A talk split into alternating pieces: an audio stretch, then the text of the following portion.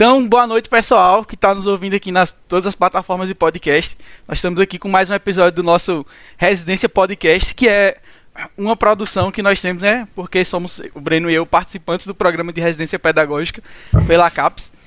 E isso é uma forma que a gente encontrou de aproximação né, do, do contexto do, é, universitário com o contexto dos alunos que a gente atua nas escolas. E é, estamos trazendo aqui hoje a, a, excelente participação né, do nosso querido professor Fernando Mattioli e do Jean Anderson Azevedo. O professor Mattioli ele é o professor da, da UPE. E o Jean Anderson ele é aluno do IFBA e a gente tenta com essa, esses dois convidados aqui hoje para a gente bater um papo sobre violência no contexto escolar e sobre violência como um todo, suas variações, suas formas. E é, acho que acredito que seja isso. Eu sou o Thales, vocês já me conhecem de outros episódios. Breno quiser se apresentar, em seguida os outros convidados. Mas é isso, como o Thales falou, né, eu sou o Breno Rainan, né, tô dividindo mais esse espaço aí, dentre tantos outros, com o Thales, né, é, sou estudante de História, residente né, no componente História também, pela CAPES, no programa de residência pedagógica. E é isso, né, por hora.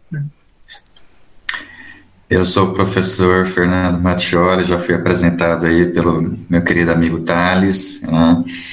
É, sou professor é, das disciplinas de é, América Indígena, sou professor de Antiguidade Oriental, essa é a minha formação mesmo, e tenho trabalhado em alguns contextos né, desses recortes. Eu trabalho com a violência dentro dessas sociedades e acho que foi por isso que meus colegas Thales e Breno, Thales e Breno acharam né, que eu poderia trazer alguma contribuição aqui. Fico bastante feliz também por terem chamado o Janderson. Com isso, a gente consegue colocar aqui é, graus né, é, diferentes acadêmicos, mas não que a gente precisa hierarquizar isso, dizer que alguém sabe mais que outro, na verdade não é essa, né? mas o olhar, né? o olhar sobre, uh, neste caso aqui, sobre a violência, vindo de perspectivas diferentes, né? Uh, e isso certamente o, o, ouvinte desse podcast aqui, eu acho que ele vai ganhar alguma coisa com isso, né? Obrigado, meninos. Bom, eu sou Jantes Moreira Azevedo, né? Como já foi apresentado várias vezes aqui, muito obrigado a todos pelo convite. Fico muito feliz em poder participar de, digamos, de uma conversa com pessoas que têm né, um currículo tão abrangente, um currículo tão adocicado. Eu, como o professor falou, estou aqui para né, como ministro também, para apresentar minha perspectiva, né, algumas de minhas vivências, e se possível também acrescentar alguma coisa a eles, mas principalmente minha ideia é que é aprender, né, eu quero aprender, eu quero discutir, quero conversar, e eu fico muito feliz pelo convite, né, espero, estou cursando o terceiro ano de administração, né, no IFBA, então já estou meio que concluindo essa minha etapa, né, no ensino médio, então creio que eu tenho algumas vivências, algumas informações a abastecer aqui esse papo. Então, muito mais uma vez, muito obrigado, espero que a gente possa conduzir isso aqui da melhor maneira, viu? Então aí feitas as nossas apresentações, vamos ao nosso nosso chute inicial, digamos assim, né, nosso tema, porque é, a violência ela está presente hoje no nosso dia a dia de todas as formas. É, se você pega no teu smartphone para ver uma notícia, você tem contato com a violência. Se você é, vai ver uma notícia no jornal, você vai ter contato com violência. Se você sai na rua para ir comprar um pão, alguma coisa, você vai ver violência acontecendo. Então, é, é, importante a gente entender né, o que é essa violência e é, como isso afeta principalmente né, o, contexto escolar, que seria esse contexto inicial de, de formação dos indivíduos da sociedade, né, como é que isso permeia esses, esses campos. E aí, justamente por ser uma área né, que está aqui é, dentro da, da, da, vida de todo mundo, é importante a gente entender né, como isso funciona e, e, e o que é de fato. E eu queria colocar aqui um primeiro primeiro questionamento, né? Pra assim, quem que sentir a vontade de, falar sobre. Que é, primeiro de tudo, a gente entender, né? Como surge a violência é, é, no, no, para o Homo sapiens, como surge a violência para o gênero humano. Como é que começamos com esse, com esse ciclo, digamos assim, né? Como é que essa, essa violência ela vem se perpetuando desde os dos, dos primórdios? É, se eu puder dar uma contribuição aqui, eu já vou até propor uma coisa, eu vou chamar vocês para essa discussão também, né? Porque assim, Thales, uh, nós vemos uh, a cada dia, né, eu que acompanho um pouco do que tem sido produzido nisso, nós vemos propostas diferentes para explicar né, a origem da violência. E essa origem da violência não necessariamente ela está ligada apenas ao passado, porque eu não posso pensar essa violência como ela surgida lá e continuada aqui. Ela pode acontecer dessa maneira, né? uma violência continuada, e inclusive é o que eu costumo dizer que ela é uma violência que se torna uma cultura, certo? Mas veja, roubar, se eu pego uh, um, uma, a cerveja do Breno hoje, né? Ou se há 100 mil anos atrás eu invadia lá a caverna de um de um outro, né, é, dos nossos ancestrais, né, mesmo Homo sapiens, e roubasse lá um pedaço de carne, isso aí geraria possivelmente um, é, uma manifestação da violência aí, por parte do Breno nesse contexto, né, em 2021 ou há 100 mil anos atrás por aquele outro Homo sapiens lá, né. Então, aí a gente vê a, a violência também como manifestação, né, ou seja, é, como alguns dizem, um fenômeno, ela surge de maneira, né, é, ela tem uma vida própria, entendeu? Ela ela surge por determinadas situações e não necessariamente você precisa ter um, um contexto uh, que faça com que ela se reproduza, tá? Mas tem também, né? Mas é que a, o que você falou aqui é, me levou a dizer isso, certo? Então, essa violência, ela pode, né, ou atos de violência, eles, podem surgir em qualquer momento histórico, né? E alguns desses, é, desses tipos de violência, essa expressão que já já, se a gente puder, eu vou aprofundar um pouquinho mais, né? É, esses tipos de violência, eles são de acordo com o momento histórico em que a gente está. Tá? Então, hoje, por exemplo, nós falamos em violência contra as mulheres, mas há, há décadas atrás isso não era pensado, né? a gente não, não, tinha esse conceito de violência contra as mulheres. Então hoje você entende que é, tipos de violência, né, é como se eles estivessem surgindo, né? Então a violência psicológica, a, a violência contra o idoso, né? Então surgiu agora, certo? Isso, né? Então, é, o idoso ele começou a ser é, passar por violência né, nessa última, nessa, nessas duas últimas décadas, né? Ou violência contra os animais, certo? Então, essas violências existiam, né? Muito provavelmente, mas surgir a violência é na verdade você entender que aquele ato é violência entende? Como eu falo às vezes, né, G. Anderson, Thales, Breno, na antiguidade, é, muito, muitos gestos ali eram gestos de pura violência. Mas eu falo isso hoje, né? Eles não entendiam muito bem dessa forma. Né? É, e aí eu até pergunto, né? Eu vou perguntar para vocês aqui, tá? Ó, veja só, o G. Anderson também, o G. Anderson é baiano, né, G. Anderson? Você é de Juazeiro? Isso, isso, sim, sou baiano de Juazeiro. Percebeu pelo sotaque, pela animação energia. ah, legal, gente, vocês são simplesmente fantásticos.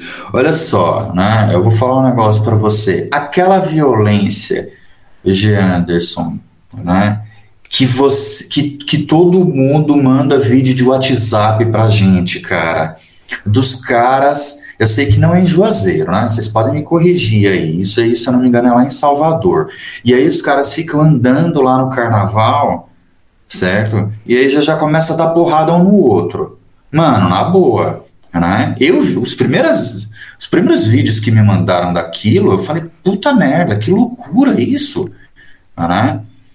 E aí eu falo para você, essa violência ela tá ligada, né? Eu, eu preciso voltar lá no, na formação do hominídeo, para explicar essa violência aí? E eu até né, eu pergunto para vocês, porque às vezes tem alguma coisa que eu não sei aí, né? Como eu não, eu não vou no carnaval, né? Eu curto um pouco mais de rock, né? Uh, e aí, será que tem alguma coisa que faz com que essa violência surja? Vocês já se perguntaram isso aí, meninos? É, ninguém pronunciou, eu vou, começar aqui. Professor, eu acho que é uma, é uma, dúvida que bate, porque a primeira coisa que vem na minha cabeça é assim: é, aquela forma de violência que está ali sendo apresentada, ela, é, pelo menos a mim, sabe? Ela me parece uma forma de violência como entretenimento, por incrível que pareça. Porque é, tá ali no momento de descontração, né? Que seria essa festa, o, o carnaval, um momento de comemoração e tal. Enquanto algumas pessoas vão para dançar, que seria seu divertimento, é, a gente percebe que é, outras pessoas têm no seu imaginário que é, aquele momento ali o interessante para ela é aquela briga. Inclusive a gente, se vocês observarem nos vídeos e tal, a gente vê que vão pessoas ali e é, aparentemente vão prontas para isso, enquanto outras reagem ao que está acontecendo. E aí, quando a gente. É, é, essa, essa puxada que eu dei lá no começo, né? De falar sobre a violência lá no, nos primórdios do hominídeo, realmente leva, é, é, me leva a pensar assim: será que a violência que surge lá é essa mesma violência que está sendo é, cultuada ali naquele meio como uma forma de entretenimento? Então eu acho que é uma coisa a se pensar justamente com o que o senhor falou sobre essas formas de, de violência. Que a cada. Eu acredito que a cada contexto é uma forma de violência diferente e uma forma de enxergar aquilo diferente. Né? E bom, aproveitando que foi citado lá na minha região, a Bahia, é, eu, eu particularmente nunca fui, na verdade eu não lembro de um momento que eu fui a um carnaval, alguma coisa assim. É, minha família sempre teve muito medo, é, justamente devido a essas brigas, devido a essas confusões que, poxa, recorrentemente ocorrem. E parece que isso se torna mais natural a cada dia, sabe? Uhum. Então, até meio que isso está se transformando um pouquinho mais além, não, tipo, tá partindo de uma violência para algo normal, algo como realmente uma dança, que até o povo meio que fala isso por aqui, não, é uma dança, você já dança meio que, meio que já preparado caso ocorra alguma confusão. E, poxa, isso me assusta, porque, digamos que algo está tomando outra proporção, outra proporção no caso, né? E, poxa, você pensar que alguma violência está meio que se tornando natural, é natural, nem digo se tornando, porque é algo que já ocorre já há muita, muito tempo, isso realmente te deixa, te priva. Pra, eu, eu fico com receio, um enorme receio de ir a um lugar assim, já que é muito comum, né, pessoas se ferirem, brigarem, enfim.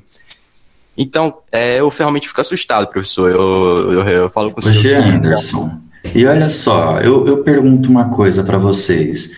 Você acha que aqueles caras lá, vocês acham que ele, na opinião de vocês, vocês acham que eles entendem o que eles estão fazendo como atos de violência? Vamos parar para pensar nisso.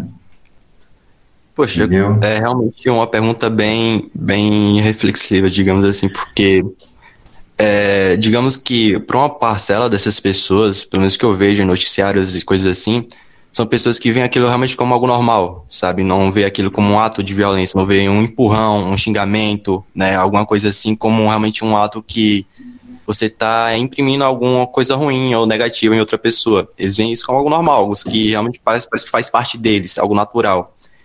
E, poxa, isso realmente é um pouquinho assustador, porque você tem outras pessoas que estão ali justamente, como os meninos falaram, para curtir. Porém, esse pessoal de pessoas que aparecem ali para trazer violência e para provocar violência, parece que está aumentando a cada dia, porque a cada dia isso se torna cada vez mais recorrente, mais recorrente no caso. Pois é, é eu vou falar para vocês, né? Eu também, assim como o Anderson disse que se assusta, eu também, né? É, já é uma coisa negativa. Eu falo para você, eu tenho um pouco de restrições. Se eu for no carnaval em Salvador, eu vou tentar, né, pegar uma vibe ali que seja um pouco diferente porque essa vibe aí, não, eu não sei se eu tô preparado para isso, entendeu? Eu vou chegar lá e levar umas porradas, né? Mas essa pergunta que eu fiz agora, né, eu, eu vejo assim, uh, você entende que, que o grupo, ele, ele, ele não tá nem aí para isso, né? É o grupo social, né? Aquelas pessoas que estão envolvidas, para eles aquilo é normal. Então, para outros, não certo? Isso significa que para alguns, esses que não são partícipes, né, aqueles que não estão envolvidos ali na, naquele, naquele momento, né, isso pode causar algum espanto, é, possivelmente porque esse indivíduo que é de fora, como eu e como vocês aqui, que a gente acabou né, desviando para isso, mas foi um desvio muito salutar, é, a gente nomeia né, essa violência, a gente entende isso como violência, a gente dá corpo para isso, né, a gente transformou aquilo ali em alguma coisa para poder entender. Não, aquilo é violência. Você dá porrada na cara de um cara ali, aí o outro vem dar em você, meu, é diferente de você oferecer um copo de água para uma pessoa e você tomar outro copo com água.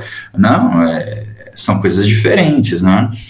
Agora, é, para essas pessoas que estão envolvidas, e aí às vezes a gente pode julgar isso, gente, para, por exemplo, para áreas, né, é, espaços sociais, que a gente às vezes chama de espaços so sociais mais vulneráveis, é, eu tendo a, a pensar que nesses espaços sociais, aquela determinada comunidade, né, ou aquela, aquele determinado grupo social, ele também não, não tem essa, é, essa forma de dar corpo né? como eu falei, de nomear, de tornar aquilo é, algo artificial, né? que seria entender um, um, determinado fato como violência. E é por isso que a gente vê esse tipo de coisa acontecendo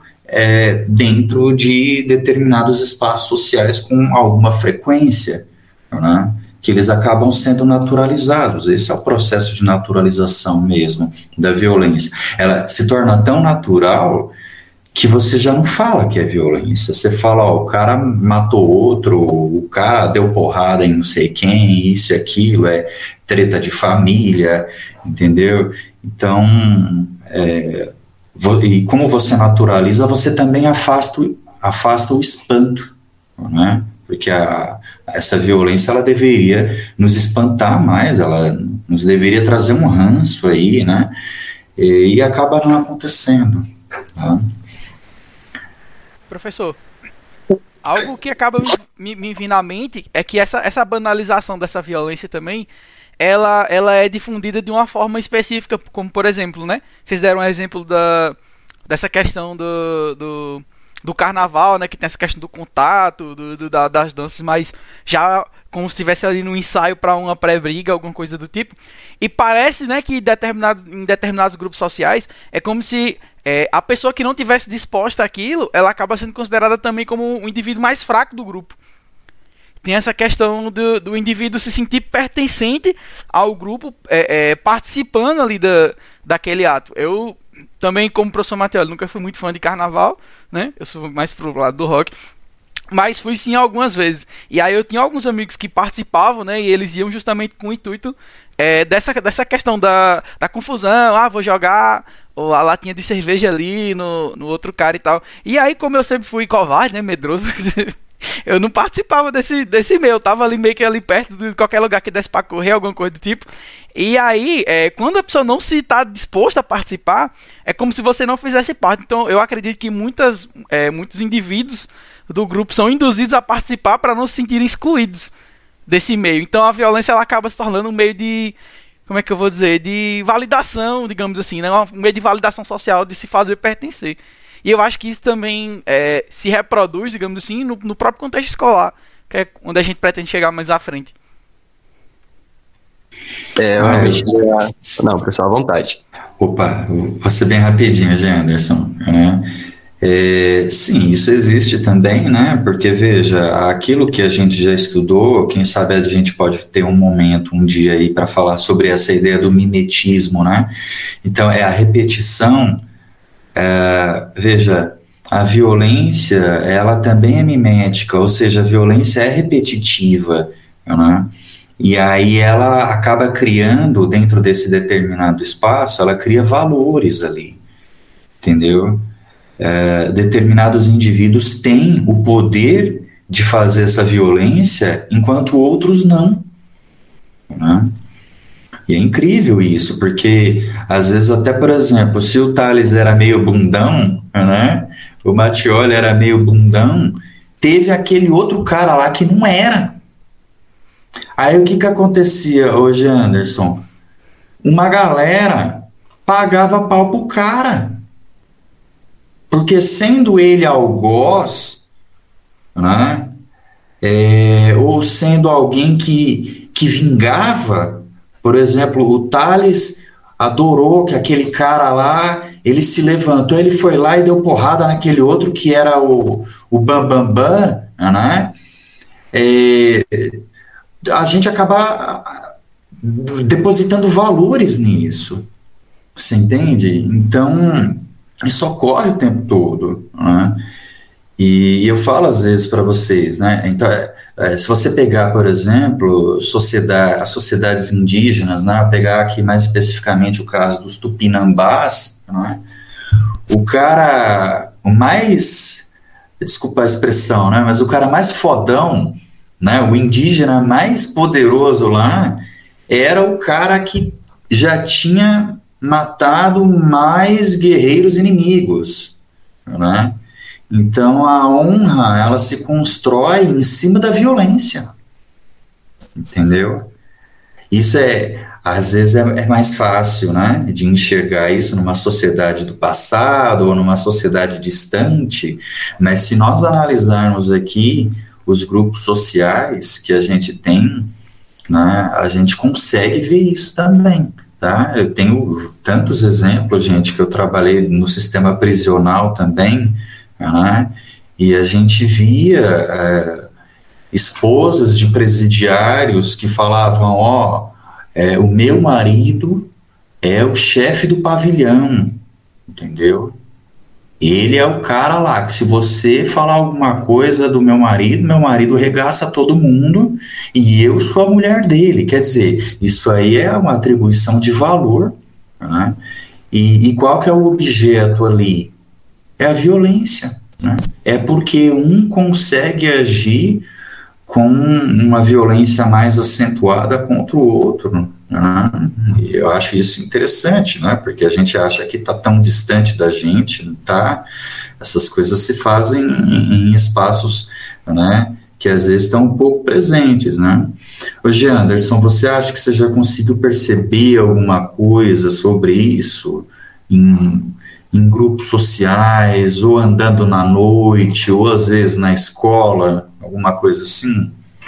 Professor, eu realmente iria né, falar justamente sobre isso, né? Porque o senhor citou, citou e eu só vi coisas que já eu já vi ali realmente, né, lado a lado, enfim, na minha frente. Porque é justamente isso, inclusive, que eu estava pensando a trazer aqui um pouco para vocês, o quanto a violência se torna realmente um objeto de valor, um objeto de respeito onde você ser mais violento, você ser mais, eu uso o termo que o senhor também usou, desculpa, gente, mas fodão, quanto você realmente impõe mais medo em alguém, você é mais respeitado. Isso, poxa, é, eu vi isso muito na minha escola e meio que você tinha algumas alternativas para lidar com isso. Ou você se aliava a esse pessoal, né? Você não, eu quero fazer parte desse grupo, então eu tenho que né, demonstrar um pouco dessa, dessa zoação com os colegas, desse, desse ato violento com o outro. E se você não fizesse isso, você ficava mais de catinho e é, se você não tivesse sorte, digamos assim, você seria aquele que seria zoado, você seria aquele que seria, né, teria um soco, uma brincadeirinha que para é, muitos deles é só isso, né? né? Naquela violência realmente que eu digo, poxa, em bater muito forte em alguém assim na frente de todo mundo, né? Mas sim, tipo, uma zoação, uma, uma palavra com um apelido, né, que você não gosta.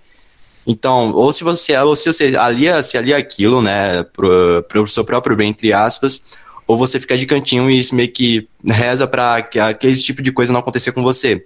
No caso, eu vi isso principalmente né, no ensino fundamental, né, do sexto ao nono ano, se eu não me engano, em que a maior parte dos alunos, né, onde na escola que eu estudava, é, tinha essa característica, essa característica violenta, essa característica de impor respeito, de né, querer demonstrar para alguém que você realmente é alguém forte, alguém que merece ser respeitado. Então, eu via principalmente nessas pessoas, nesses alunos que chegavam ali, né, da, no sexto ano, que chegavam, acabavam de adentrar aquela escola, o medo, né, tipo, e aí, o que eu faço?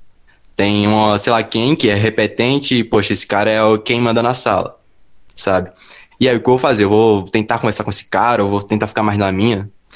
Então, meio que isso gera toda uma problematização na cabeça desse jovem. Ele fica meio que, sabe, com medo, realmente ansioso. E eu, principalmente, eu venho da família que, poxa, eu não tenho o que reclamar, cara. É, minha família me educou muito bem, digamos assim, né? E para mim também boa parte dessa de como combater essa violência é realmente ter uma boa educação, né, da família. Né, ter bons ideais ali desde o começo. Então eu me deparei com aquilo, eu fiquei realmente com medo. Eu fiquei, cara, que, que ambiente é esse, né? Era um ambiente escolar para você aprender, para você estudar, fazer amigos, enfim. Por que isso tá tão natural aqui, sabe? Então, professor, o senhor falou muito, desculpa, eu acabei me empolgando também, mas eu queria dizer que sim, eu já vi alguns casos desses, inclusive se vocês quiserem saber de alguns, eu estou aqui para né, expor, mas eu só queria ressaltar o quanto vocês falaram, o quanto também se encaixou na minha realidade, sabe? Não, Jantos, é, é justamente isso, né? Ah, pode falar, Breno. Deixa eu... Não, eu ia colocar também alguns casos assim, não é nem caso específico, né? Uma fala mais genérica, que eu tava pegando algumas coisas que vocês estavam falando, né? E refletindo com a vida um pouco pessoal, né? O professor citou o caso do carnaval, né? Citou a questão do processo mimético. E eu, particularmente, também vivi um pouco disso, né? Tipo, sempre gostei de carnaval, gostei um pouco dessas festas desde de criança mesmo.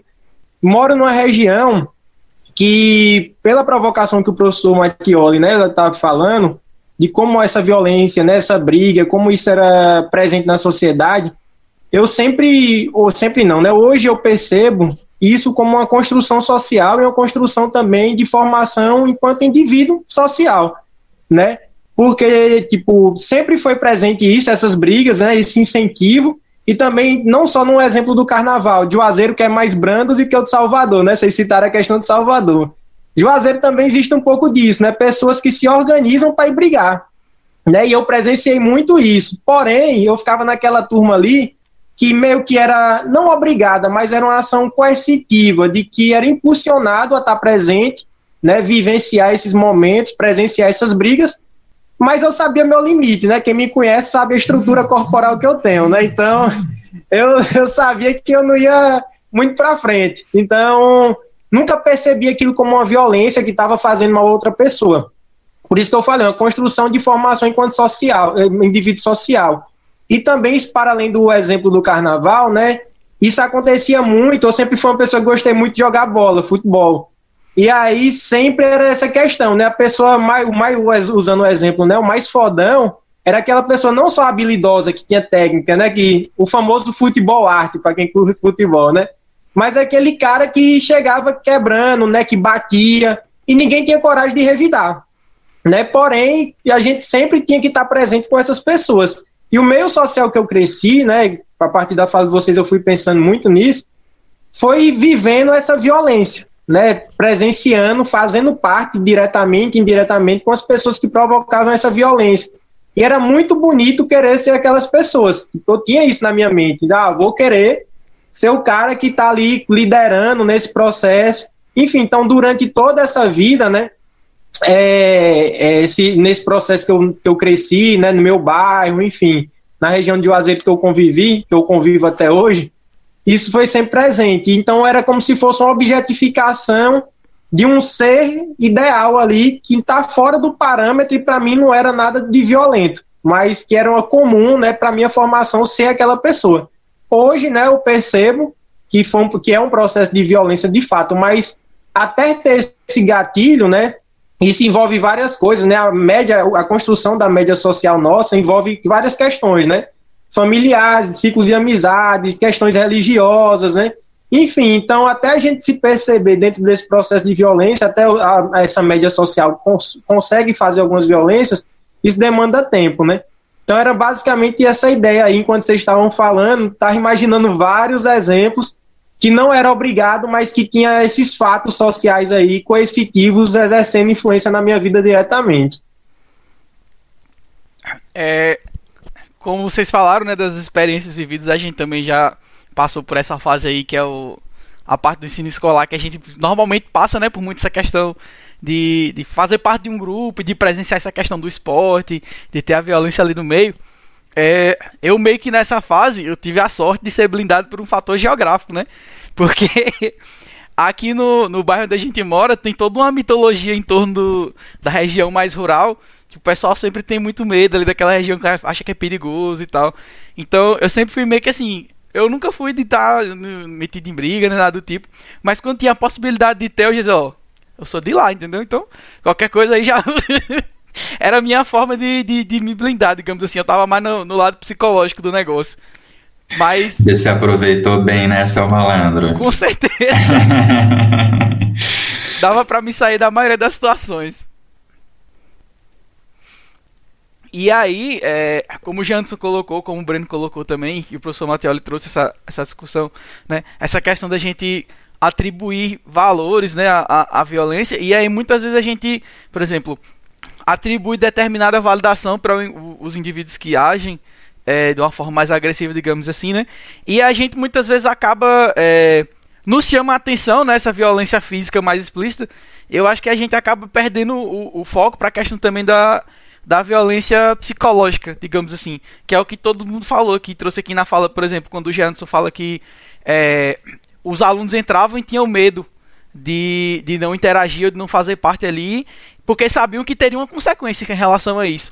E aí o Breno também falou, né, citou de, por exemplo, ter que fazer parte de determinado grupo, porque poderia acarretar em ter um conflito com esse grupo mais forte, digamos assim, e você ia fazer parte dele para não, não bater de frente. Então eu acredito que é, é importante a gente entender que é, essa, isso, isso é também uma, uma forma de violência, mesmo que não seja violência física diretamente, que é justamente para a gente começar a pensar em formas de agir, não só quando a violência chegar nas vias de fato, né, da gente começar a pensar na, em, em, formas de, é, de, de, driblar, digamos assim, essa forma de violência mais psicológica né, que a gente tem no, nos vários contextos sociais.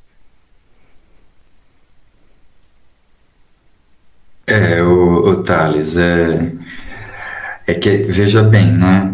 Como eu falei para você agora há pouco, né, o fato de a gente começar a entender determinados atos como atos é, de força, né, é, veja, a gente tem várias definições para violência, né, uma que, que me atrai muito é da Hannah Arendt, quando, ele, quando ela fala de que é, um ato de violência é quando uma relação que deveria ser, ser, ser ocorrida, né, ela, ela deveria ocorrer através do diálogo, a, ao invés do diálogo, a coerção e a força, certo? Então, essa definição, ela me atrai muito, né? E quando a gente percebe que determinadas relações elas se dão né, com essa coerção, que é forçar o indivíduo, né, e o uso da força, ela, ela perpassa, né, ela sai de um aspecto natural, e esse aspecto natural seria esse diálogo, e ela toma uma outra dimensão. Então, hoje, a gente, a gente tá, está num processo contínuo de, é, de compreensão de determinados atos, que esses são de fato atos violentos ou atos, eu vou substituir agora, atos de força, atos de coerção, né? que há pouco tempo atrás a gente não sabia. Né? Então hoje a gente já fala em violência virtual, por exemplo. Né? E isso é recente, vocês sabem disso melhor do que eu né? Porque vocês acompanham bastante questão de rede social e tal, né? O bullying, né? A gente poderia chamar o bullying não de bullying, mas de uma violência, né? Direta e, e esse tipo de violência se dando é, através de é, aspectos virtuais, né? De, de mecanismos virtuais e tal. Inclusive, o restante né? E eu vou falar da, do aspecto normativo. A lei, por exemplo, ela não consegue nem acompanhar isso, né? Porque a gente às vezes acaba, a gente não consegue criar lei de um dia para o outro para condenar aquele determinado ato de violência, certo? Então, eu sou de uma perspectiva não diferente de alguns autores que uma sociedade sem violência ela não vai existir, certo? Eu acredito nisso né?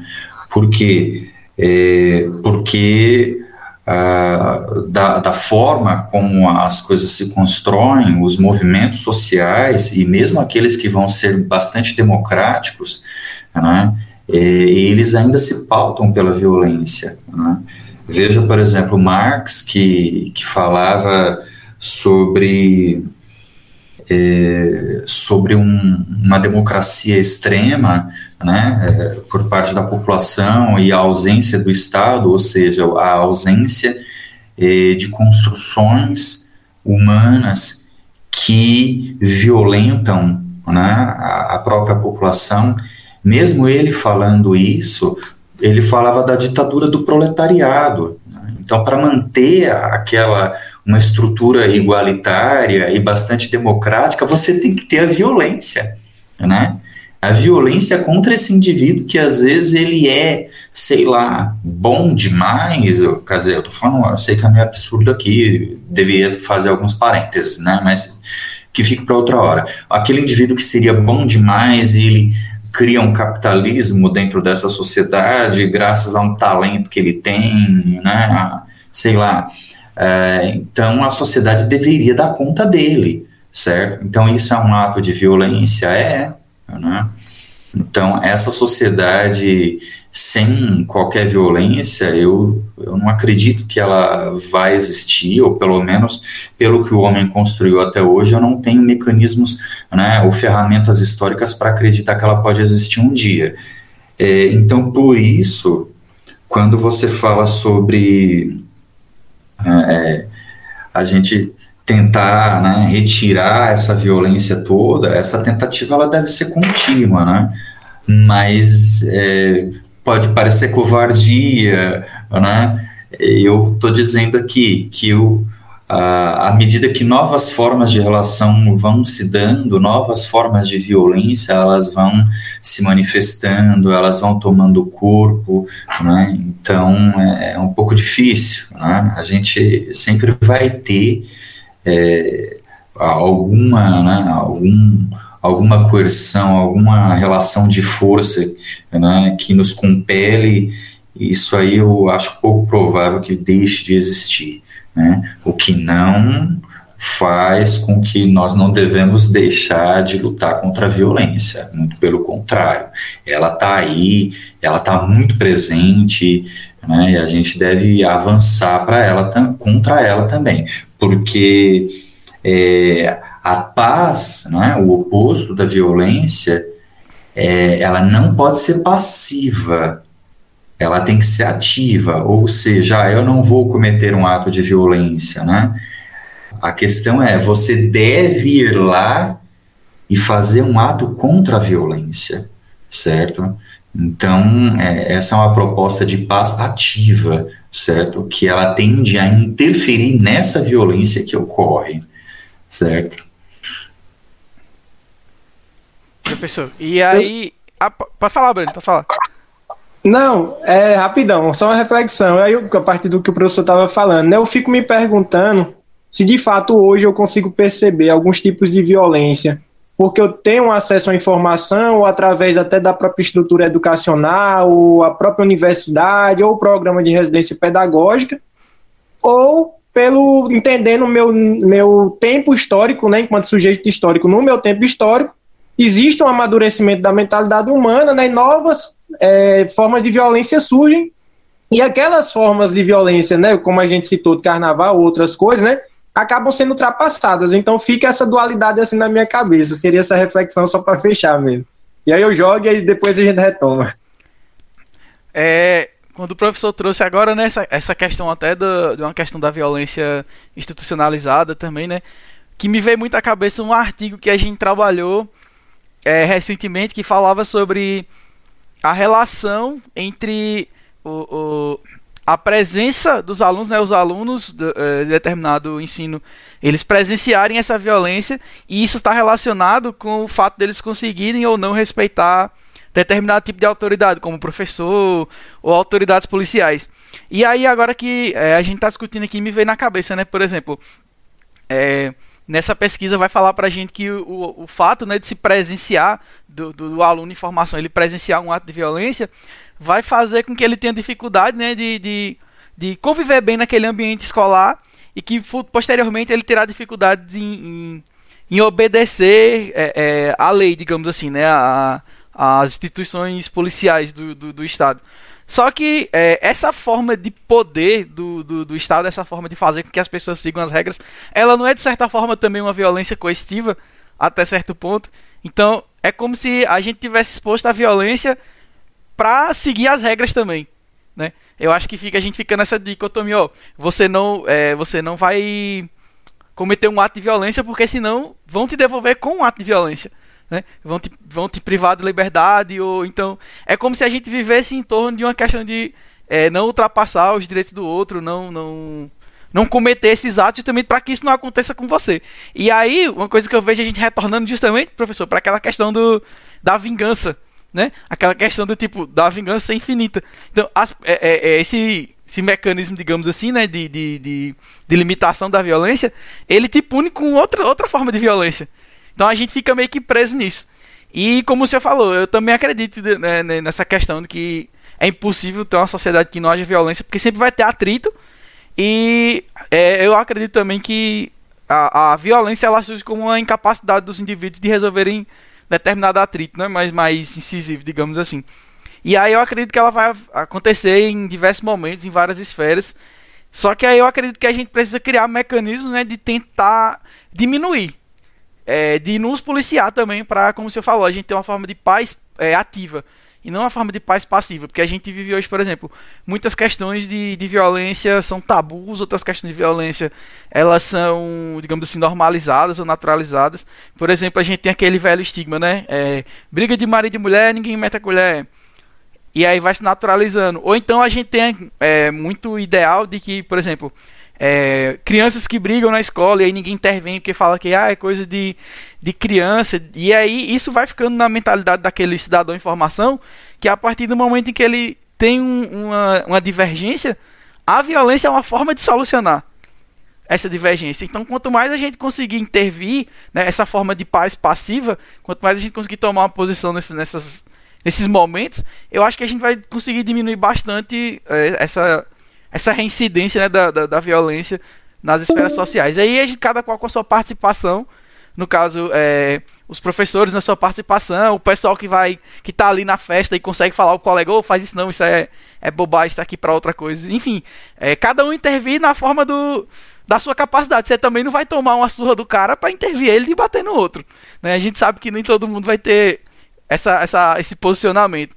Mas enfim, eu acho que é, é justamente sobre isso, é sobre ter essa, essa essa paz, né, de uma forma que você é, faça algo, faça a sua parte na medida do possível para manter isso. Sem dúvida, Thales. É, é, veja, e, isso é o que eu estou falando. Né? A fuga de uma guerra, por exemplo, ela é um mecanismo de sobrevivência. É a mesma maneira que você e o Breno falaram, né? Que vocês buscaram alternativas em meio a um, a um ambiente violento para vocês é, não sofrerem com isso, né? Agora, a questão é que não deveria haver a guerra, certo? Para que eu tivesse que fugir, e também não deveria haver esse ambiente de, de violência para vocês não buscarem caminhos ali, né? Eu lembro de, de colegas que já falaram, ó, oh, eu fui em tal país, né? O colega que foi na Argentina, e falou, ah, começou uma briga dos times lá, do, das torcidas, né? Aí o, o colega falou, ó, aí eu catei e fui para a torcida maior, né? Porque era que tava batendo, certo? Então, gente, é, é a alternativa, né? Que a, que a pessoa acaba escolhendo ali, porque ela também né, ela viu aquilo como válido ali no momento. Né? E nada do que eu estou falando aqui é para justificar, não é essa ideia. É que parece que é algo natural, né? Essa luta pela autopreservação do indivíduo, ela move esses indivíduos a fazerem, né, a buscarem soluções ali eh, visando né, o seu bem-estar. Né? Então é a mesma coisa, o indivíduo que foge de uma guerra, que essa é uma alternativa ali, o indivíduo que entra na torcida mais numerosa para ele não apanhar, ou o Breno, né, que mesmo aí, né, tendo problema com peso, né, enfrentando vento, né, rajadas de vento, sofre um pouco, é, mas ali o, né, são alternativas que esses indivíduos escolhem, né? Então, é muito comum isso, né? É muito comum isso, e a gente vê isso aí em, em todos os espaços, né? Bom, eu só queria adicionar né, uma, um comentário final sobre né, o que os meninos falaram sobre intervir ou não intervir, né? Sobre você fazer algo para tentar, como pode dizer, parar aquele, aquele ato violento eu, digamos que vamos colocar aqui os dois contextos, né? O contexto agora que eu estou no IFBA, né, do que aceita alunos do primeiro ao terceiro ano, que normalmente são jovens, né, um pouco mais formados, né, suas ideias, enfim. E lá, pelo menos, eu, eu agradeço a discussão, jovens um pouquinho mais tranquilos em relação à violência, né, não acontece tão natural, até pelo, é, inclusive, eu, eu vou deixar esse, né, o motivo no final, né, de não haver tanto isso por lá. E esse outro contexto que era na, do sexto ao nono ano, na, na outra escola que eu estudava. Então, ao meu ver, aquilo ocorria porque existia um pouco da falta de conhecimento, né, sobre, como você falou, os atos de violência e, como pode dizer, é, alguns, como pode dizer a palavra certinha, enfim, ações, né, que da própria escola, da própria instituição, para que meio que coloca na cabeça dos alunos, né, que aquilo é algo errado e que aquilo não é algo, né, algo bom, né, como boa parte daqueles alunos pensavam, que aquilo realmente era algo a ser seguido. Então, eu, naquele contexto, se eu visse alguém sendo desrespeitoso com alguém, ou, sei lá, maltratando alguém, poxa, eu não sei, né, eu com meus, sei lá, 13 anos de idade, chegaria ali, ó, ei, para com isso, pô, você tá sendo violento com essa pessoa, sabe? Sendo-se que ali naquele ambiente será algo normal. Se eu visse duas pessoas brigando, eu não sei se eu teria coragem para chegar lá e me meter na briga para levar alguns socos e, enfim, acabar apanhando. E creio que isso é a parte da maioria, né? A maioria daquela, das pessoas daquela escola vinham aquilo como algo normal. Eu é, meio que era a minoria daquele lugar, sabe? Se fosse o contrário, como é agora no IFBA, onde a maioria, né, quase, digo que não ocorre atos de violência lá, pelo menos, né, não que eu veja assim corretamente, mas, tipo, se ocorrer alguma coisa lá, eu vou chegar ser, pô, para com isso. Principalmente agora no terceiro ano, eu vou chegar e, o que você tá fazendo, cara? Que, pô, né, não, não é um lugar, nenhum lugar é um lugar para violência, né? Então, digamos que esses dois contextos, onde se você tem uma maioria que preza pelo que não, a violência é algo ruim, a gente tem que meio que se impor, né, contra isso. Né, se posicionar contra isso. Que é agora no terceiro, né? O terceiro do primeiro terceiro ano, né, no IFPA. E em outro lugar onde a violência é algo normal, meio que você vai ficar, tipo, e aí? Eu, por que eu vou intervir se provavelmente eu vou ser o errado da história? Eu vou ser aquele que vai apanhar, vai levar uns socos, porque não vai ter outra pessoa que para me defender, provavelmente. Sabe? Então é muito também a parte da maioria, o que a maioria pensa. E, sei lá, professor, eu queria fazer essa pergunta para o senhor. Realmente o conhecimento, né, a exposição de ideias sobre violência, sobre isso, é, se é errado não, ou não, é, seria um, como pode dizer, algo realmente incisivo no combate a ela? Digo, né, no, nesse ambiente escolar, né, onde eu estudei, por exemplo, né, se realmente o acesso ao conhecimento fosse mais fácil, né, se realmente pregasse que aquilo é realmente algo muito errado, se isso iria funcionar ou se não, como os meninos falaram, teria que recorrer também um pouco de violência. Não, se você fizer isso ou isso, você vai ter uma cinco dias de suspensão, você vai ser expulso da escola. Né, realmente como um ato de punição. E aí o que você acha? Hoje, Anderson, foi muito legal, cara. Você, eu acho que você pegou o que a gente falou e se aplicou bem ao contexto escolar. É isso mesmo, entende? É, e aí, uh, parece que as coisas ficam de fato mais fáceis, né? Quando você tem um, um ambiente maior e, e que mais pessoas compartilham da, da mesma ideia, e nesse caso uma ideia positiva, né? É, a, contra a violência, certo? Então, é, eu já vi é, exemplos de filmes, por exemplo, né? Eu lembro de um filme, não sei se vocês já assistiram, chamado Diamante de Sangue, é, né? Que conta a história da lá na África, né? Parece que é uma comunidade toda. Eles viviam um estado de violência né, é o domínio né, político é, com facções, é, isso e aquilo, né? E, e aí, de repente, chega eu lá com uma bandeira, né, uma bandeira branca, né, ô galera, ó, olha só, vamos lá, né, vamos mudar, poxa, não é assim, cara, fica um pouco utópico isso, né, meu, você, você ter uma proposta dessa, né, porque ela não, ela não bate ali com aquele ambiente social em que você está adentrando, né? Você precisa de outros mecanismos. E aí você falou, né? Ah, então eu viria com um, um outro tipo de violência, mas o, o, que o Thales, ele não lembrou de falar ali, mas ele já estudou no passado, né? Seria uma violência purificadora, porque tem uma violência impura, certo? E uma violência purificadora. A violência impura, por exemplo, é dessa briga de família, certo? Os Azevedo matam um Carvalho, depois um Carvalho mata um Azevedo e fica nessa coisa aí por 20, 30 anos. Tá? Ah, aí vem uma violência purificadora, é aquela que vai falar, ó, o Janderson, você matou um Carvalho, o Thales, você matou um Azevedo, sinto muito, mas vocês estão presos agora. Essa é a violência purificadora, né? Então, será que só essa violência purificadora aí poderia entrar? Então, quando eu penso nesse filme do Diamante de Sangue, ou numa comunidade, veja, uma comunidade política, né, ampla, como um país inteiro, talvez, o Afeganistão, que hoje está dominado, né, por um, por um partido político religioso que ele se utiliza da violência. Então eu vou chamar o que uma coisa, uma estrutura muito grande para chegar lá, né? E arrancar, destruir o Talibã e dizer que essa é uma violência purificadora, então eu vou pedir para os Estados Unidos ou a China fazer uma intervenção ali, né, e matar todo, todos os talibãs.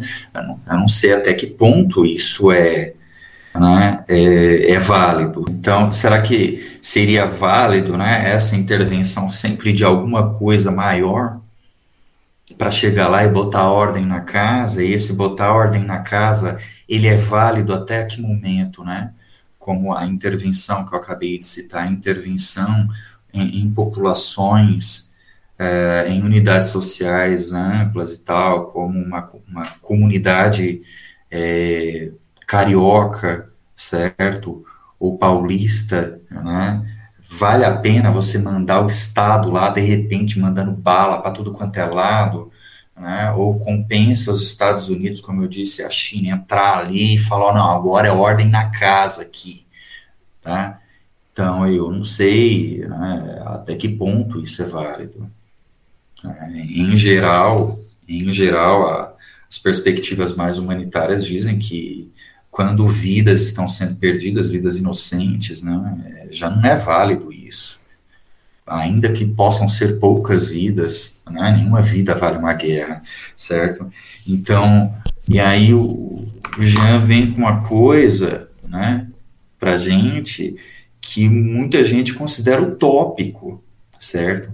Então, o conhecimento, né, o conhecimento, ensinar sobre é, o que é violência, é, ou ensinar sobre a paz, tem o poder de ajudar? Entendeu? Eis a questão, né? Eu, como sou professor, hoje Anderson, e acredito que esses meninos aqui que você está vendo aqui, né, que, que já são professores, também muito bons, por sinal, é, a gente acredita que sim, né? A gente, professor, é, é um utópico, né? Por, por excelência, sabe? Mas, assim, para deixar essa questão da utopia de lado e tentar ver a parte prática da coisa, né? É, todo o ensino, e você sabe bem disso, Jean, e quem estiver assistindo, é, não é fácil, não é rápido, tá? Exige tempo paciência, esforço para que você consiga compreender né, essas estruturas. E aí a gente poderia fazer coisas que são é, mais mas nessa direção. Por exemplo, eu lembro de um deputado federal, tá? Que provavelmente você já ouviu falar o nome dele, que é o Romário. O Romário propôs um projeto de lei é, de estudo da Constituição é, nas aulas do ensino fundamental e médio. Entende? Isso é interessante? Ó, eu penso que sim, entendeu? Porque nós ficariam mais claros, né? Os nossos direitos, os nossos limites. Né? Eu falo uma outra coisa, né? que eu acho que é, nos, nos currículos escolares, nos livros didáticos, nas apostilas, é, em outros materiais, né? hoje materiais audiovisuais que são produzidos pelas secretarias de educação dos estados ou aí no IFAB, no IFBA que é federal, né? que se colocasse mais ali e não só na disciplina de história, mas também em geografia, né? também, sei lá, em português, né? que é, tivesse um estudo mais aprofundado uh, dessas perspectivas, né, para apontar o que, que é a paz, o que, que é a violência, esses opostos, é, para que isso fique mais na cabeça de uma criança. Janderson, você não sabe, quer dizer, você sabe, né? Cara, parece que não tem jeito, meu. Você chega para um adulto e você fala, meu, você comeu cachorro quente aí, cara, não joga papel no chão, mano. Sabe? Não faz isso. Mas parece que não entra na cabeça do cara.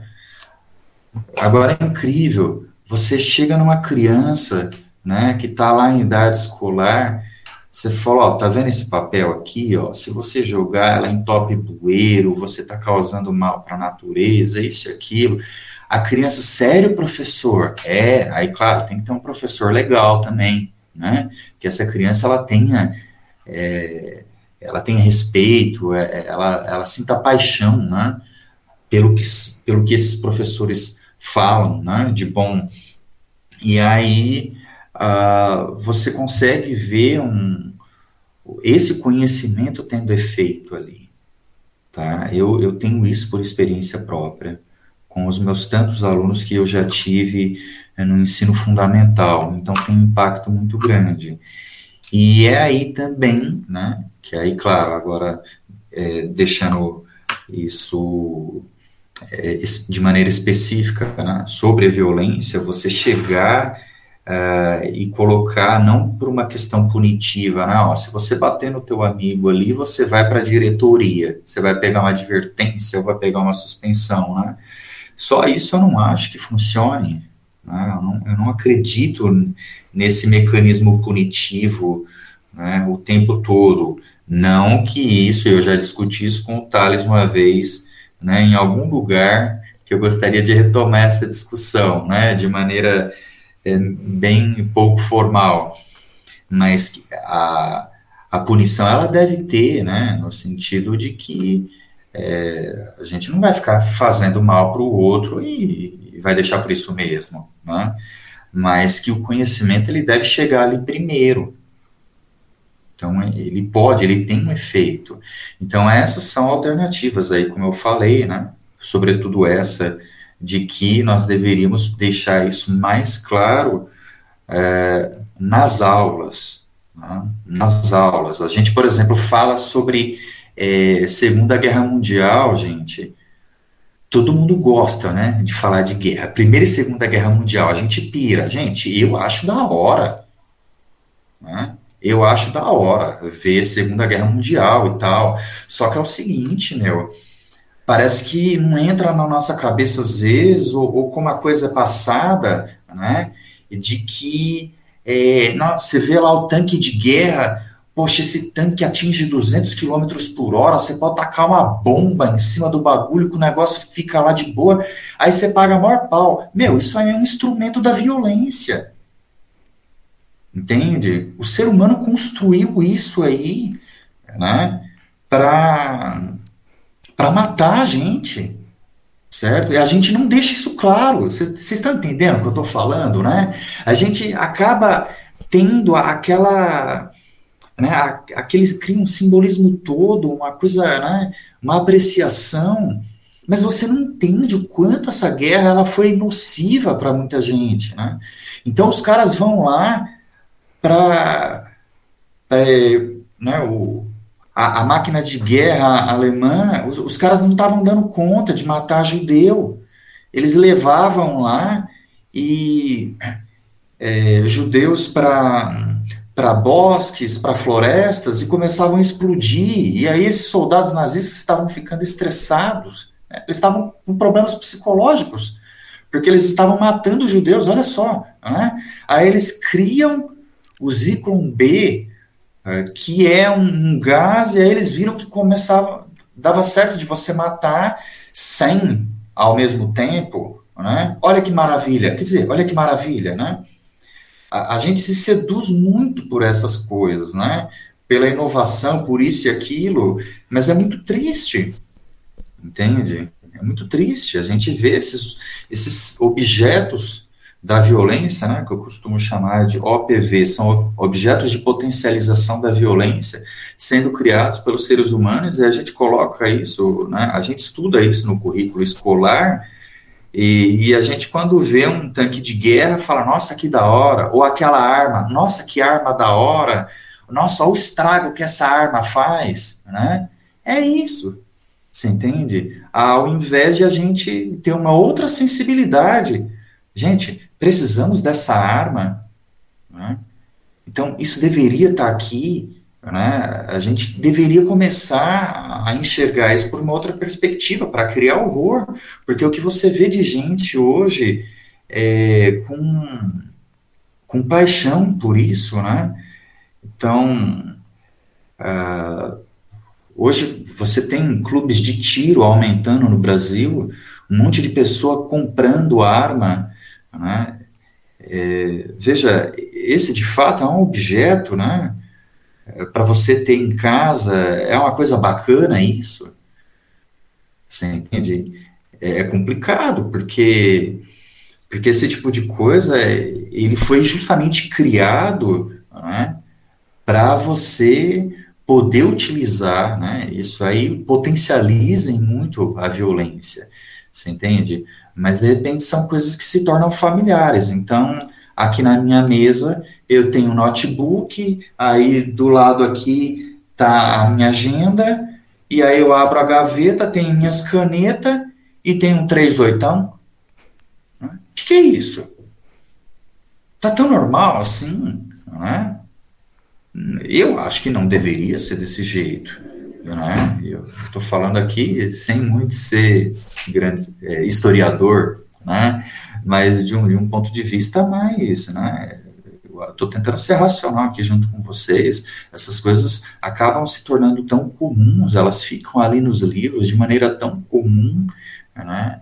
e a gente é, perde né, um, um, sentimento de repulsa que a gente deveria ter também sobre isso aí.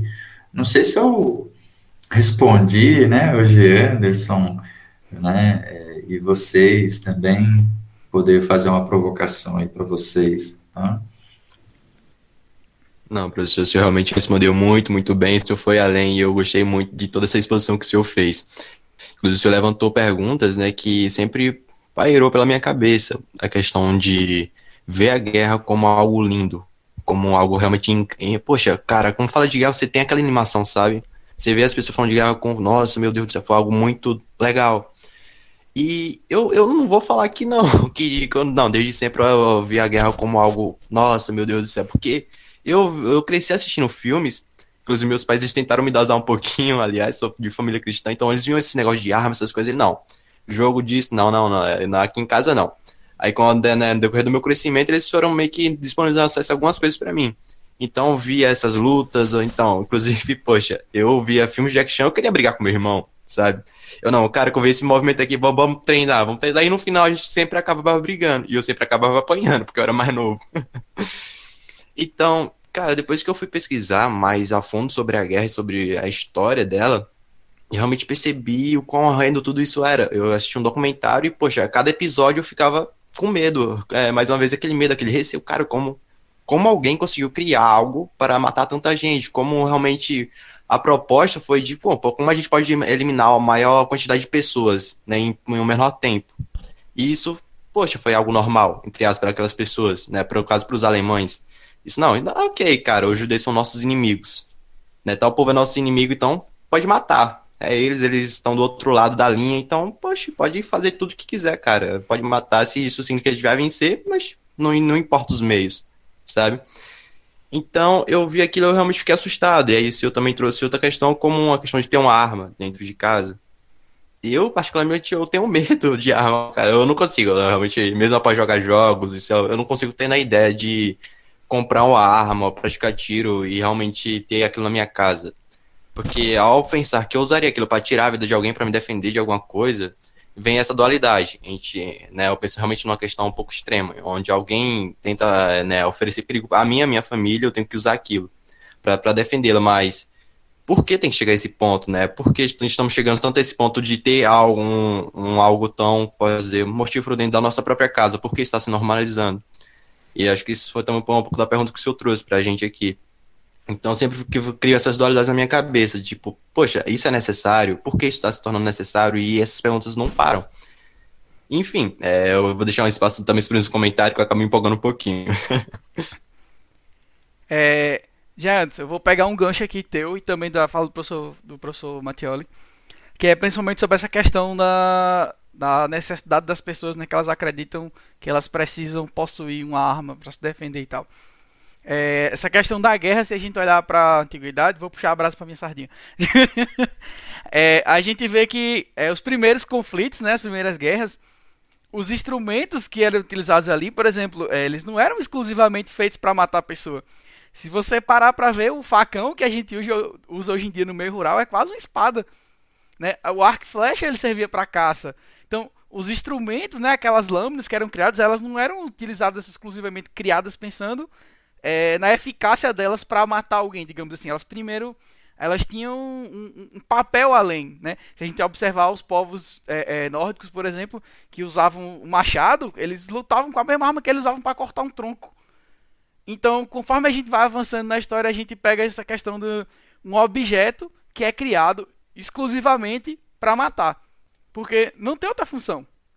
Não tem uma desculpa melhor para você ter uma arma ah, para me proteger. Essa, eu acredito que quando você usa o discurso do pra se proteger, é uma forma que você tá, tipo, mascarando falar uma possibilidade de matar alguém. Digamos assim. Porque é, até a questão do, do, do, tiro esportivo, né? Tu vai praticar tiro esportivo com que intuito? Porque se tu tá atirando com uma arma que é feita né, para matar alguém, tu vai ter que mirar em alguém em alguma coisa, em algum momento. Ninguém pratica isso a vida toda esperando nunca precisar usar. Então, se chegar um determinado momento, aquela pessoa ela pretende ter a disposição para usar esse instrumento.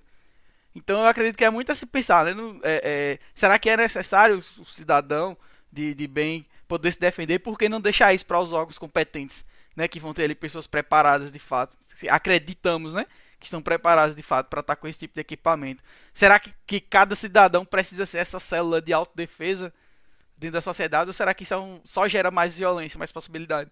Porque, por exemplo, a gente vê diariamente a gente que anda no trânsito vai ver conflito, vai ver brigas e tal. E será que é, essas formas de violência mais brandas que a gente tem, elas não vão se tornar formas de violência mais agravadas com esses objetos que potenciam a violência? Uma coisa que ia ser uma discussão besta, talvez pode virar um assassinato ou alguma coisa do tipo. Porque eu acredito que ninguém conhece a sua própria reação em um momento de, de, de raiva, digamos assim. E aí, como a gente está falando de arma e de violência em contexto escolar, me vem na cabeça também essa questão, né, de, de por que facilitar o acesso a esse tipo de coisa, quando a gente tem exemplos, por exemplo, né, a gente tem em 1999 lá o, o massacre de Columbine, né, que justamente uma discussão que se tem hoje em dia, né, a facilidade que os Estados Unidos têm de se poder comprar uma arma, e a gente vê aqueles alunos, né, tendo um acesso facilitado àquela quantidade de equipamento e entrar numa escola com esse tipo de equipamento. E aí, se eu salvo engano, 20 anos depois, né, em 2019, a gente teve aqui o exemplo de Suzano, que foi, foi de certa forma fácil os, os alunos conseguirem aquele equipamento e entrarem no, na, na, na, escola, né, com, com esse tipo de coisa. e puxar outra questão aqui também, a questão da romantização, né? Da, das guerras. E aí vocês citaram uma coisa que realmente é verdade. Se a gente observar hoje na, na produção do entretenimento, seja videogame ou é, nos filmes, documentários, é, a gente acabou naturalizando a questão da, da morte, a questão do matar. É, dificilmente você vai conseguir jogar alguma coisa hoje sem você falar, eu vou matar fulano. Eu preciso matar tal pessoa. Mesmo que ele é, é, não é que você está falando aquilo com a intenção da maldade, mas naturaliza até a vocalização, da, a expressão, a forma de se expressar, né? Mais violenta, como se aquilo fosse uma, uma necessidade. E aí muitas pessoas atribuem, né, é, essa questão do entretenimento como uma forma de agravação da violência. Só que eu acho que nem só isso. Eu acho que é um conjunto de fatores que vai levando gradativamente à naturalização disso. E é, eu acho que a gente precisa se policiar, no caso, né? Justamente por conta disso, para a gente não naturalizar essas coisas como vocês falaram, é, de olhar um tanque de guerra e pensar, nossa, que legal. Que pensar. É, acho que só no exercício de refletir a gente fala assim, que legal, ah, foi feito para matar uma pessoa de uma forma mais eficaz. Você, será que isso é legal mesmo? Me fizeram acreditar que isso era legal. Então eu acho que fica até a questão da gente refletir. Né? Porque eu mesmo sou é, é, um, um, adepto dessa questão dos games, mas às vezes eu me, me policio muito para essa questão. Falou, mas tá romantizando muito tal questão, que deveria ser mais problematizada aqui e tal. Então eu acho que a gente deveria é, é, nos policiarmos mais também nessa questão. Né? E, e tá sempre opinando nessas questões, né? Como o professor Matteoli trouxe de armamento e tal. É importante porque isso é uma coisa que é, é levada também para o contexto da sala de aula. Eu queria pontuar uma coisa também, pegando o gancho aí do professor, a provocação, bem rápido também, né? a gente ir caminhando já para, enfim, algo resolutivo. Um é sobre a guerra, né? Porque para quem está nos ouvindo, com certeza também acha a guerra muito da hora, né?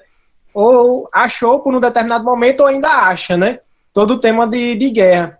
E aí eu estava refletindo, né, um, um, sobre o Noam Chomsky, que é um norte-americano, que ele utilizava de um material chamado mídia, manipulação e propaganda política. Ele relatando durante o século XX, né, como os presidentes dos Estados Unidos, né, utilizava a guerra como um recurso de popularizar. Tipo, quando um determinado presidente estava ruim, estava em baixa na sua popularidade, ele ia lá e criava um inimigo, né? E vamos bombardear, vamos guerrear contra aquela pessoa para que a popularidade aumente. Isso pode ser Partido Democrata, Partido Republicano, né? E ao longo do, da história dos Estados Unidos a gente vê, né, vários inimigos sendo criados nesse processo de guerra. Então a guerra, né, sempre foi um processo aí é, legal para popularizar, né? Mas quando a gente abre a mente, né, enfim, percebe uma maneira diferente de popularização, na verdade, da violência, né, como algo de norma, né? Enfim, e aí, né, só para deixar uma reflexão para o final já, uma contribuição final, é, no sentido de políticas públicas, né? A gente sempre fala, quando pensa em violência, em resolver, só que a gente, quando amadurece o, o entendimento sobre o tema da violência, a gente sabe que é praticamente impossível. Então, em atenuar minimamente, né, buscar alternativas para atenuar o problema. E aí vocês falaram da questão do armamento, né? Na minha cabeça eu estava fazendo alguns links como um processo também de populismo. O link que eu estava fazendo é, no Brasil, por exemplo, a gente tem uma cultura da violência, né? Não sei se vocês concordam, vocês também que estão nos ouvindo nesse momento, não sei se concordam também com isso. Mas a gente tem uma cultura da violência, eu estava pensando, por exemplo, na cultura do estupro. A depender, né, quando vai formular política pública, é, alguns políticos institucionalizados, por exemplo, usam de um determinado momento para pautar pena de morte, para pautar a própria flexibilização do armamento, né, que é um elemento que a gente estava conversando até então. Então, elementos mais imediatistas e que vão cair né, no gosto popular da sociedade. Então, isso vai ser o quê? Um elemento para fazer com que determinados políticos né, ganhem nome, né, se popularize mais. Porém, né, o ponto-chave desse contexto para a gente fazer a reflexão não é pautar soluções que não existem imediatas, mas sim entender a violência como uma real cultura, né, e dentro desse exemplo que eu citei, a cultura do estupro, a gente não vai resolver com um processo punitivista. A gente sabe que quem faz, né, quem estupra, tem que ser punido de alguma forma. Mas, para além disso, para além do processo pontual ou imediato, a gente entender a sociedade brasileira e, de fato, né, tentar atenuar essa cultura do estupro. Aí eu estava pensando, né, para finalizar o raciocínio, né, dentro das evidências que a gente tem é, de conhecimento, de estudo, como pode contribuir para a formulação de políticas públicas e também o conhecimento que a gente tem através do estudo possa aperfeiçoar as políticas públicas que já existem. E aí eu deixo aberto também para quem quiser falar e também uma reflexão para quem está nos ouvindo. Tá bom, eu vou dar a minha opinião aqui, tá? Caminhando, né? Para um desfecho aqui da nossa fala, que, que eu gostei muito, viu? Gostei muito de ter esse momento aqui com vocês. Essa horinha foi muito bacana, muito bem aproveitada. Pois, Breno, é, é isso, né? É, nós havíamos comentado agora há pouco, né, com o que o Janderson falou, na minha opinião, maravilhosamente bem. Uma pergunta bem feita, uma pergunta né, muito bem colocada. Né? Então, é, o ensino, né, o conhecimento, ele é capaz né, de transformar. Então, a minha opinião é que sim, e, e isso pode também, né, não só esse conhecimento escolar, ou às vezes um conhecimento não escolar, quer dizer, alguma coisa que é um conhecimento que é mais trabalhado fora da escola do que dentro da escola, né, é, mas a construção de políticas públicas é, e que essas políticas públicas, primeiramente, elas venham a conscientizar tá, essa população, certo? É, sobre, sobre formas né, que podem é, impedir né, que essa violência se origine ou que ela seja uma violência retroativa. Tá? A violência retroativa é essa que ela é resultante de um primeiro ato, certo? Eu tive um primo de segundo grau que ele estava no ônibus em São Paulo, aí um cara desceu, ele xingou o cara de viado, né? Ele falou, ô viado, certo? O cara tirou uma arma e deu um tiro para dentro do ônibus e matou ele, certo? Ele morreu em virtude disso. Isso foi o que? Um ato de violência retroativa. Né? Então teve um primeiro ato violento e um segundo ato violento que em geral esses segundos, terceiros, quartos atos eles são mais violentos, né? Eles são mais potencializados. Mas também existe uma violência retroativa que ela é, ela se dá não em virtude de um ato voluntário. Quantas vezes vocês já assistiram nesses jornais e esses são populistas, Breno, né? É, do José Luiz da Atena e outras personalidades aí, personalidades, né, que não sei se contribuem muito com alguma coisa. Essa é a minha opinião mesmo, tá? De alguém que estuda isso. Então, quantos, quantas eh, cenas você vê de um indivíduo que pisou no pé do outro sem querer, e aí vai um cara lá e mata esse indivíduo, né? Então, veja, nós precisaríamos ter políticas, né, é, que ajudassem né, essas pessoas a, a desenvolverem mecanismos para evitar esse segundo ato de violência, né, essa violência retroativa, ou mesmo essa violência inicial, por quê? Porque ela pode pegar um, um espiral da violência e contaminando pessoas que estão próximas ali, entende? E é o que normalmente acontece certo? Ah, é, até falo um negócio para vocês, de Anderson Breno. Ontem eu vi um negócio lá no Paraguai. Podem procurar na, na, internet, depois vocês vão ver, né? Um cara grandão, ele, Pedro Juan Cavalheiro, ele estava passando, ele deu um tapa na cabeça de um vigia, né, de um guarda de uma loja, e o guarda da loja estava com uma espingarda, uma 12, na mão, e aí o cara não gostou, claro, não gostou, veja só que complicado é o negócio, né? Eu, meu, se um cara chegar na rua do nada e me chegar e me dar um pedala robinho na, na cabeça, né? Gente, eu não sei o que, que eu faço, né? Mas aí o cara chegou e foi dar um, uns tapa nele também, só que esse cara era grandão, né, que deu tapa no vigia, meu, aí o negócio evoluiu. Cara pegou a 12 e deu um tiro no meio do cara, matou na hora. Você entende? Então, poxa, quem tá errado em tudo ali, né? Todo mundo errou desde o início, né? Mas, poxa, será que esse cara, ele não podia ter tido uma educação que mudasse a concepção dele? Talvez essa educação fosse lá, né, na apostila, por mais rústica que fosse. Não bater na cabeça de ninguém. Caramba, né? Não faça isso, cara, porque você tira alguém do sério. O cara se perde lá, no, né? nos meandros lá do nervosismo dele, do sistema nervoso, aí o cara faz uma doidura, né? Então, coisas, né, desse tipo de perspectiva, ou a denúncia, claro, né, a gente vê projetos, né, inclusive, muito bons, né, recentemente a, a deputada federal Samia Bonfim, do PSOL, fez um projeto de, uh, em que colocaram, se instalaram placas, né, em lugares públicos, é, em São Paulo, para as mulheres fazer denúncia contra os homens que as agrediam, né? Isso é muito positivo, né? Então, essa forma pedagógica, eu acho que ela tende a, a nos ajudar, né? E às vezes, pessoas que não, não conseguem pensar nisso por sua fragilidade, né?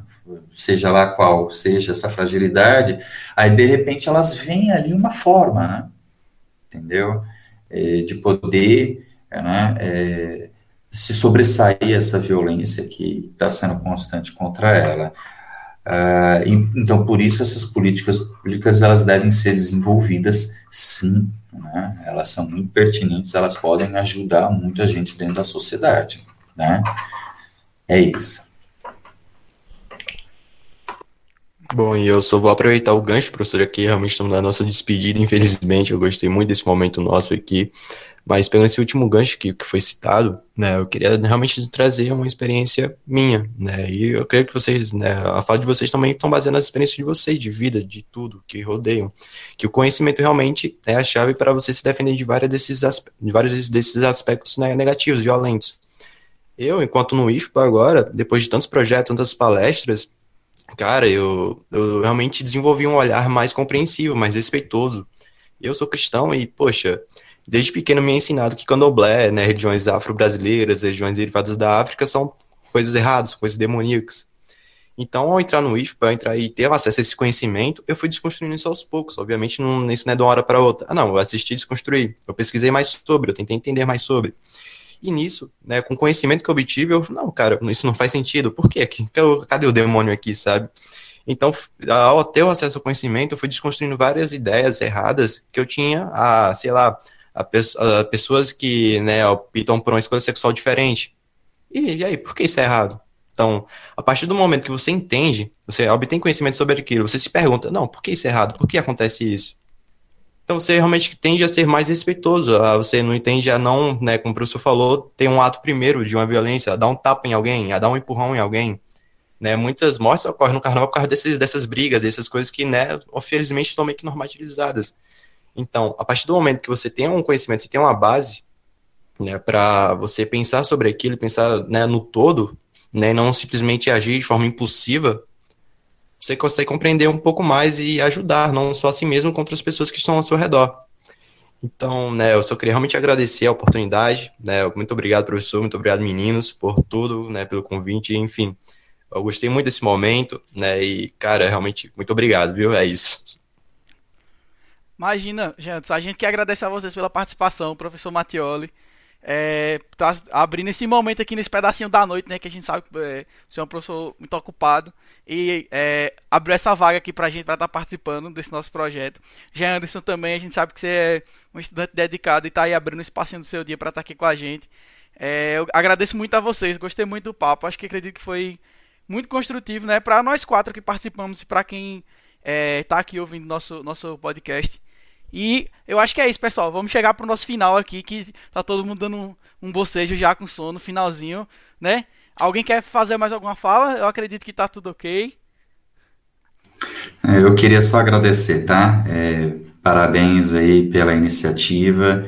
É, agradeço ao Janderson, aos ouvintes, né, essas pessoas que estão nos ouvindo agora, a gente fica à disposição aí para um dia querer conversar alguma coisa mais específica, né, é, a gente pode, sem dúvida, ceder aí o momento que for, tá bom? Um abraço a todos. Então é isso, pessoal. Tchau, tchau. E vamos pro próximo.